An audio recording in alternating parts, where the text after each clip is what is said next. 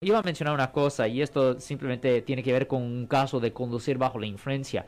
Si mucha gente cree que tienen que tener un nivel de alcohol de 0.08 o más, para que lo encuentren culpable de conducir bajo la influencia. Y eso no es correcto. Una persona puede tener un nivel de alcohol del menos del punto 08 si la policía puede establecer que el alcohol que tenía estaba impidiendo su habilidad de propiamente conducir el vehículo.